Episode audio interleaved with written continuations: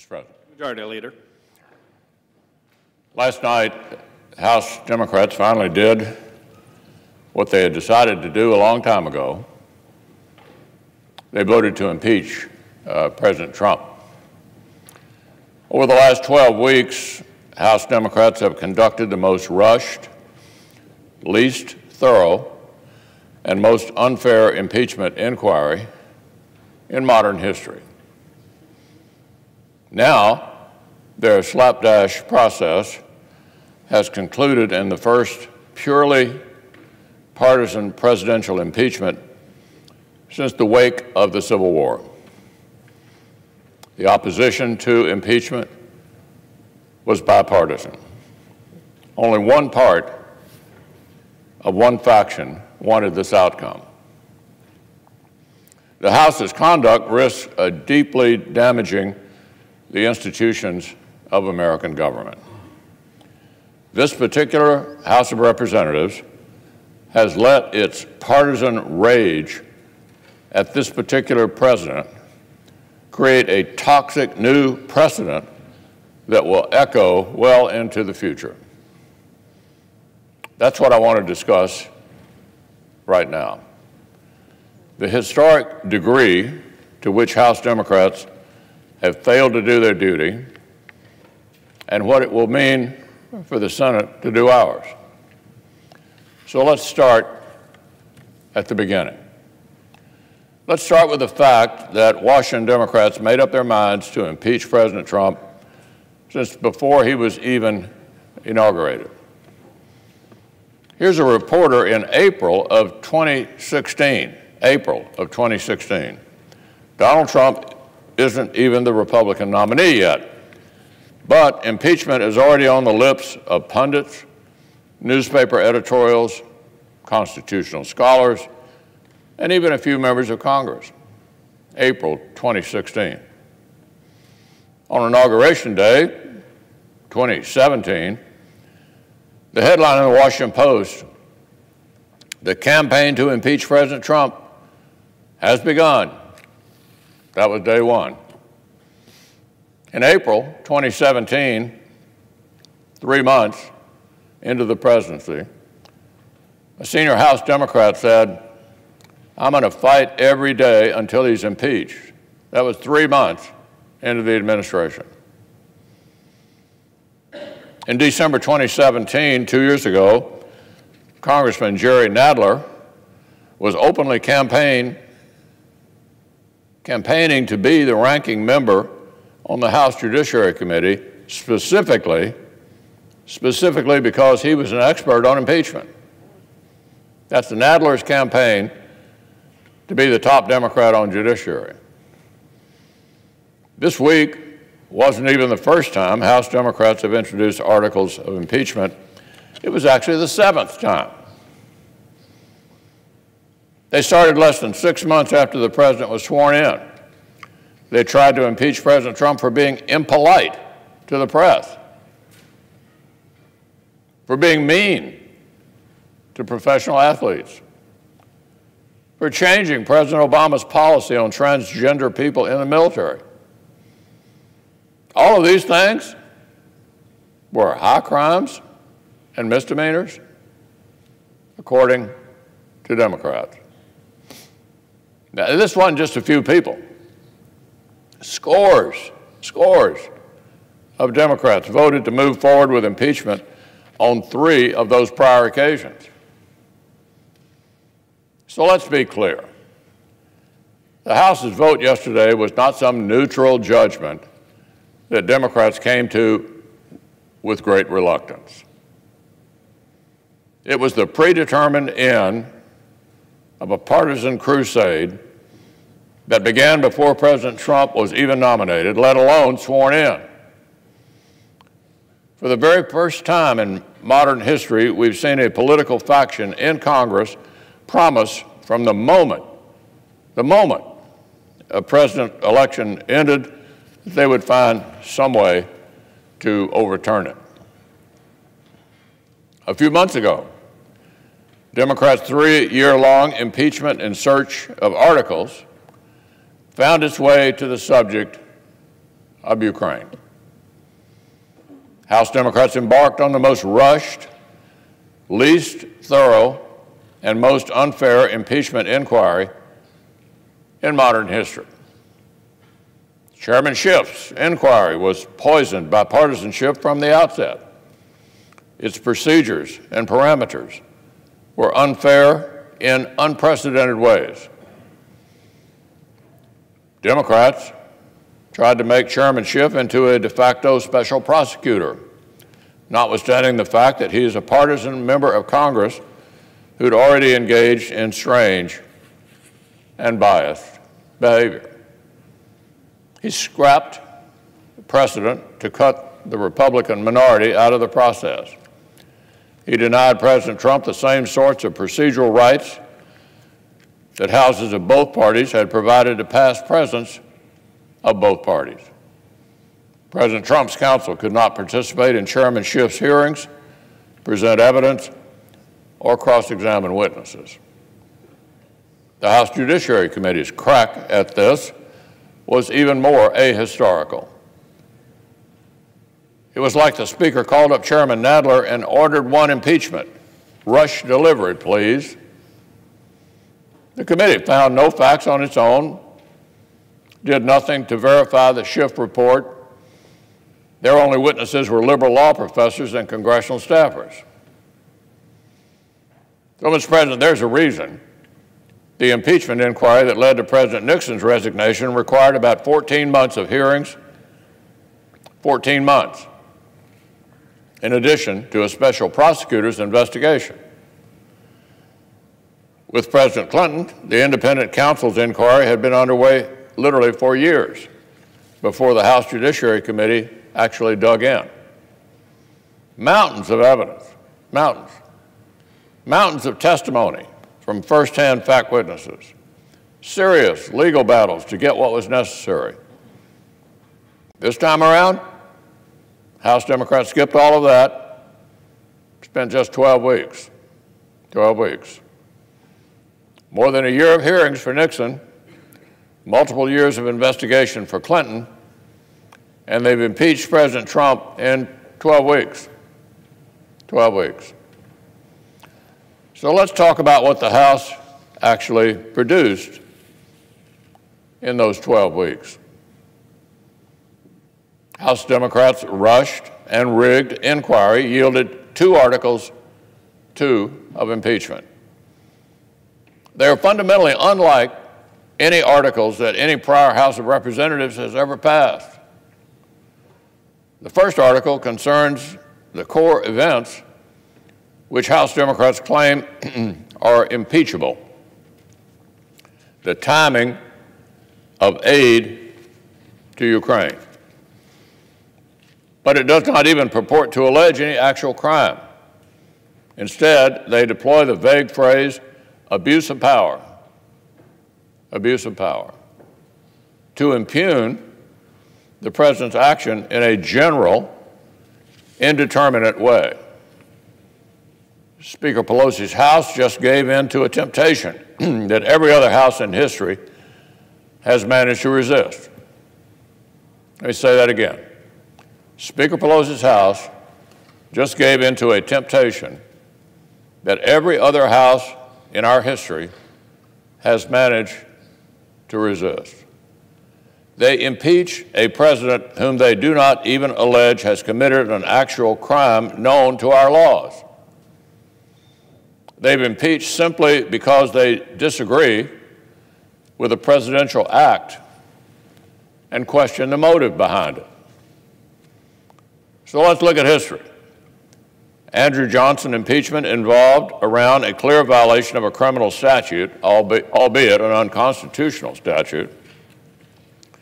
Nixon had obstruction of justice, a felony under our laws.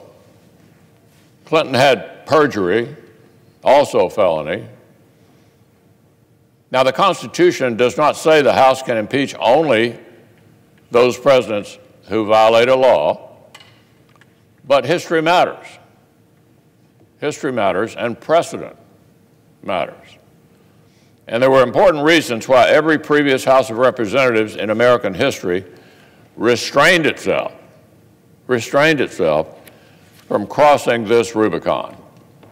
The framers of our Constitution very specifically discussed this issue, whether the House should be able to impeach presidents just for, quote, maladministration, just for maladministration.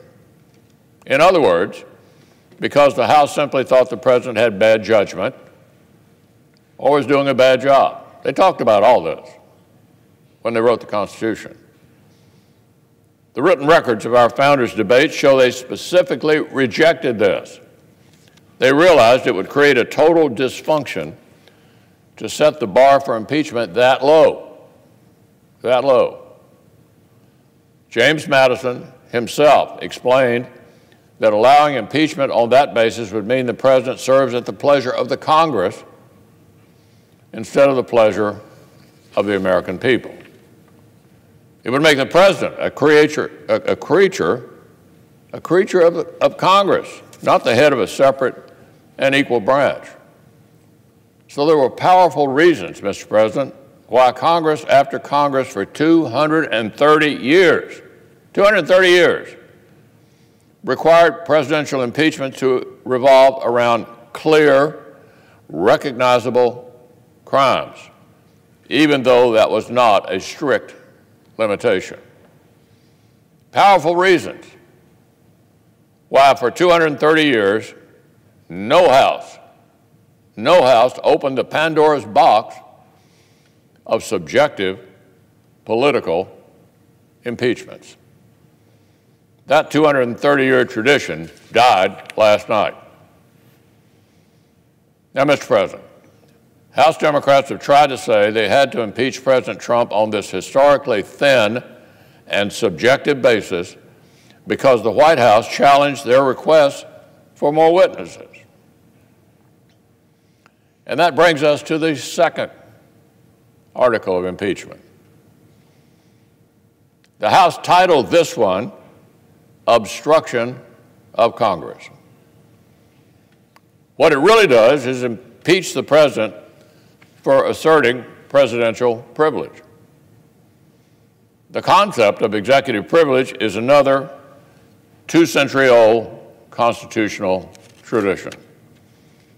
Presidents, starting with George Washington, have invoked it.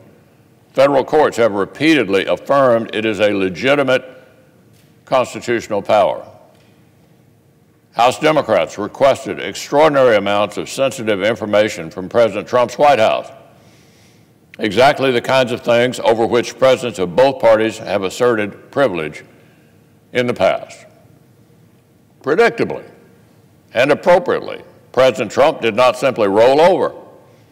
He defended the constitutional authority of his office. No surprise there. It's not a constitutional crisis for a House to want more information than a president wants to give up. That's not a constitutional crisis. It's a routine occurrence. The separation of powers is messy by design. Here's what should have happened. Here's what should have happened. Either the President and Congress negotiate a settlement, or the third branch of government, the judiciary, addresses the dispute between the other two. The Nixon impeachment featured disagreements over presidential privilege. So they went to court. The Clinton impeachment featured disagreements over presidential privilege. So they went to the courts. This takes time. It's inconvenient. That's actually the point. Due process is not meant to maximize the convenience of the prosecutor, it's meant to protect the accused. But this time was different. Remember, 14 months of hearings for Richard Nixon, years of investigation for Bill Clinton, 12 weeks for Donald Trump. Democrats didn't have to rush this, but they chose to stick to their political timetable at the expense of pursuing more evidence through proper legal channels. Nobody made Chairman Schiff do this. He chose to.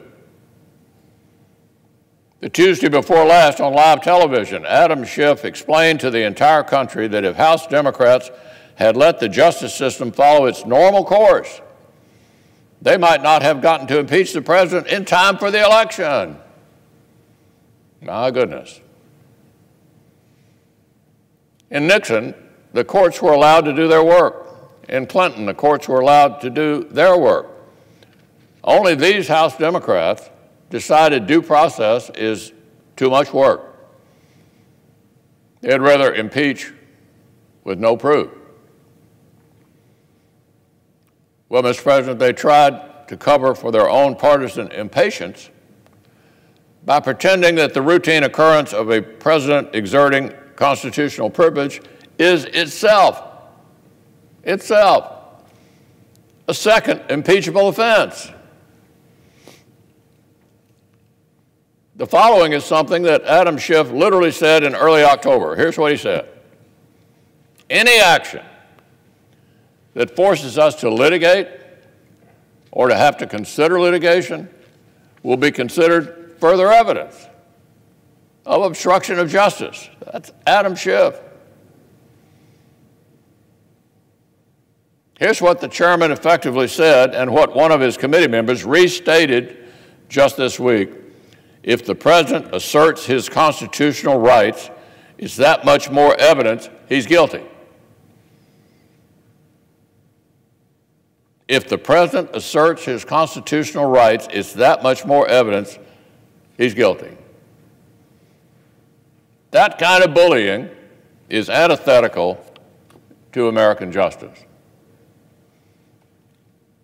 So those are House Democrats' two articles of impeachment. That's all their rushed and rigged inquiry could generate. An act that the House does not even allege is criminal and a nonsensical claim that exercising a legitimate presidential power is somehow an impeachable offense. Mr. President, this is by far the thinnest basis for any House passed presidential impeachment in American history. The thinnest and the weakest, and nothing else even comes close. And candidly, I don't think I'm the only person around here who realizes that. Even before the House voted yesterday, Democrats had already started to signal uneasiness, uneasiness with its end product. Before the articles even passed, the Senate Democratic leader went on television to demand that this body redo House Democrats' homework for them that the Senate should supplement Chairman Schiff's sloppy work so it is more persuasive than Chairman Schiff himself bothered to make it. Of course, every such demand simply confirms that House Democrats have rushed forward with a case that is much too weak. Back in June, Speaker Pelosi promised the House would build an ironclad case Never mind that she was basically promising impeachment months, months before the Ukraine events, uh, but that's a separate matter. She promised an ironclad case. and in March, Speaker Pelosi said this impeachment is so divisive to the country that unless there is something so compelling and overwhelming and bipartisan. I don't think we should go down that path because it divides the country. End quote. By the Speaker's own standards, the standards she set, she has failed the country. The case is not compelling, not overwhelming, and as a result, not bipartisan. The failure was made clear to everyone earlier this week when Senator Schumer began searching for ways the Senate could step out of our proper role and try to fix the House Democrats' failures for them. And it was made even more clear last night when Speaker Pelosi suggested that House Democrats may be too afraid, too afraid to even transmit their shoddy work product to the Senate. Mr. President, it looks like the prosecutors are getting cold feet in front of the entire country and second guessing whether they even want to go to trial. They said impeachment was so urgent that it could not even wait for due process, but now they're content to sit on their hands. This is really comical. Democrats' own actions concede that their allegations are unproven. The articles aren't just unproven, they're also constitutionally incoherent. Incoherent. Frankly, if either of these articles is blessed by the Senate, we could easily see the impeachment of every future president of either party. Let me say that again. If the Senate blesses this historically low bar, we will invite the impeachment of every future president. The House Democrats' allegations, as presented, are incompatible with our constitutional order. They're unlike anything that has ever been seen in 230 years of this republic. House Democrats want to create new rules for this president because they feel uniquely enraged. They feel in, uniquely enraged. But long after the partisan fever of this moment has broken, the institutional damage will remain. I've described the threat to the presidency. This also imperils the Senate itself. The House has created an unfair, unfinished product that looks nothing, nothing like any impeachment inquiry in American history. And if the Speaker ever gets her House in order, that mess will be dumped over here on the Senate's lap. If the Senate blesses this slapdash impeachment, if we say that from now on this is enough, then we invite an endless parade of impeachable trials. Future houses of either party will feel free to toss up a jump ball every time they feel angry. Free to swamp the Senate with trial after trial, no matter how baseless the charges. We'd be giving future houses of either party unbelievable new power to paralyze the Senate at their whim. More thin arguments, more incomplete evidence, more partisan impeachments. In fact, Mr. President, this same House of Representatives has already indicated that they themselves may not be finished impeaching. The House Judiciary Committee told a federal court this very week that it will continue its impeachment investigation even after voting on these articles. And multiple Democratic members have already called publicly for more. If the Senate blesses this, if the nation accepts this, presidential impeachments may cease being a once in a generation event and become a constant part a constant part of the political background noise. This extraordinary tool of last resort may become just another part of the arms race of polarization.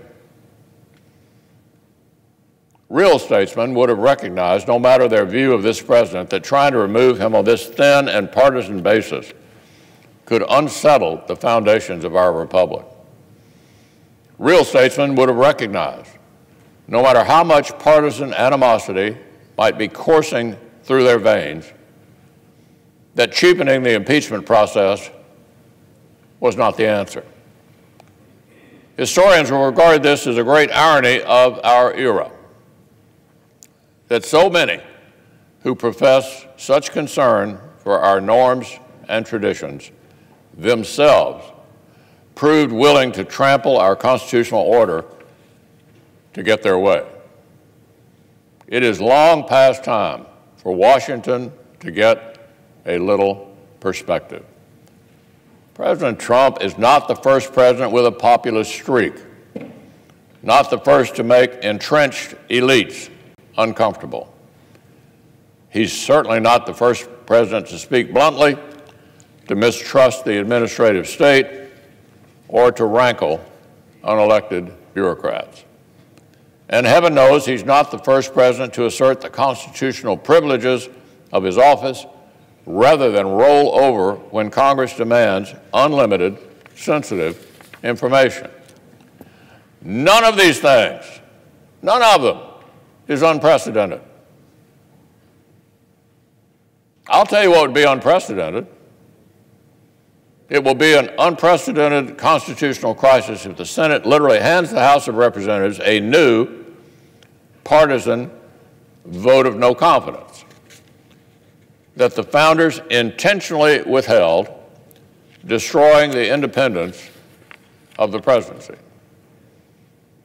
It will be unprecedented if we agree that any future House that dislikes any future president can rush through an unfair inquiry, skip the legal system, and paralyze the Senate with a trial.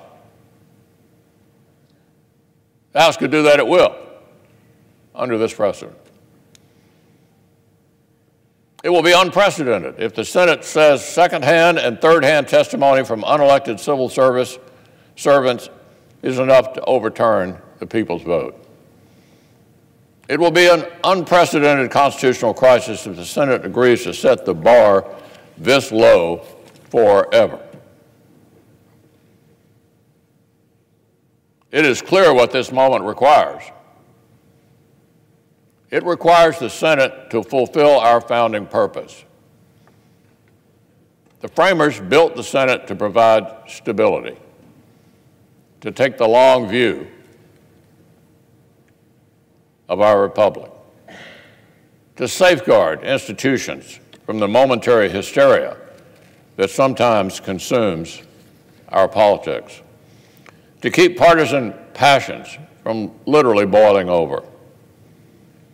The Senate exists for moments like this. That's why this body has the ultimate say in impeachments. The framers knew the House would be too vulnerable to transient passions and violent factionalism. They needed a body that would consider legal questions about what has been proven and political questions about what the common good of our nation requires. Hamilton said explicitly in Federalist 65 that impeachment involves not just legal questions, but inherently political judgments about what outcome best serves the nation. The House can't do both. The courts can't do both. This is as grave an assignment as the Constitution gives to any branch of government, and the framers knew only the Senate could handle it. Well, the moment the framers feared has arrived. A political faction in the lower chamber have succumbed to partisan rage. A political faction in the House of Representatives has succumbed to a partisan rage. They have fulfilled Hamilton's philosophy that impeachment will, quote, connect itself with the pre-existing factions, enlist all their animosities, and there will always be the greatest danger that the decision will be regulated more by the comparative strength of parties than by the, eh, by the real demonstrations of innocence or guilt. Alexander Hamilton. That's what happened in the House last night. The vote did not reflect what had been proven. It only reflects how they feel about the president.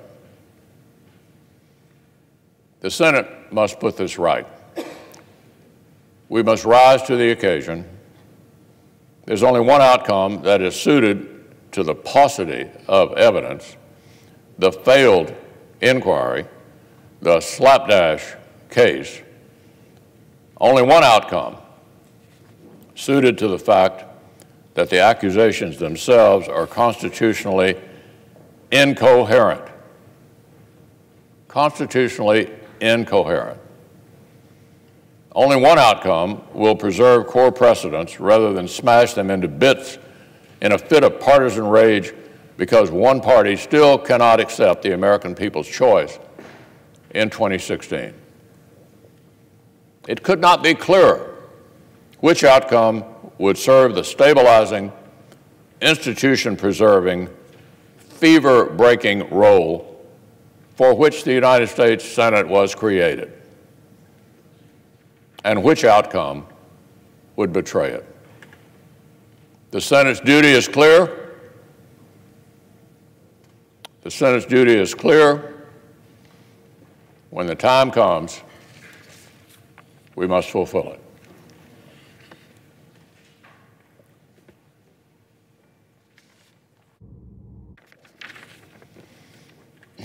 Now, Mr. President, I understand there are three bills at the desk due a second reading en bloc. The clerk will read the titles of the bill for the second time en bloc. H.R. 397, an act to amend the Internal Revenue Code of 1986, and so forth, and for other purposes. H.R. 1759, an act to amend Title III of the Social Security Act, and so forth, and for other purposes. H.R. 4018, an act to provide that the amount of time that an elderly offender must serve before being eligible for placement in home detention is to be reduced by the amount of good time credits earned by the prisoner and for other purposes. In order to place the bills on the calendar under the provisions of Rule 14, I would object to further proceedings en bloc. Objection having been heard, the bills will be placed on calendar en bloc.